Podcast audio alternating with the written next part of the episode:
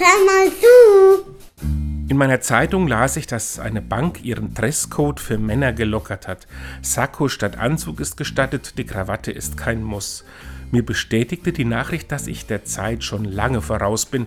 Krawatte tragen ist nämlich nicht mein Ding. Der Anzug nur etwas für ganz besondere Gelegenheiten. Ich versuche mich so zu kleiden, dass ich mich wohlfühle, denn ich glaube, geht es mir gut, geht es den Menschen mit mir auch gut. Dafür gab es auch schon manchmal Kritik bzw. wohlmeinende Hinweise von Kollegen. Vielleicht machen sich diese Menschen tatsächlich Sorgen um mich? Ist unnötig. Bislang bin ich gut durchs Leben gekommen, so wie ich bin.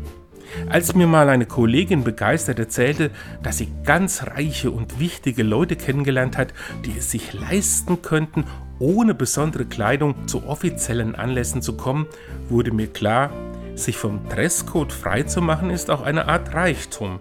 Mit dem Bankkonto hat das allerdings nichts zu tun. Und tschüss.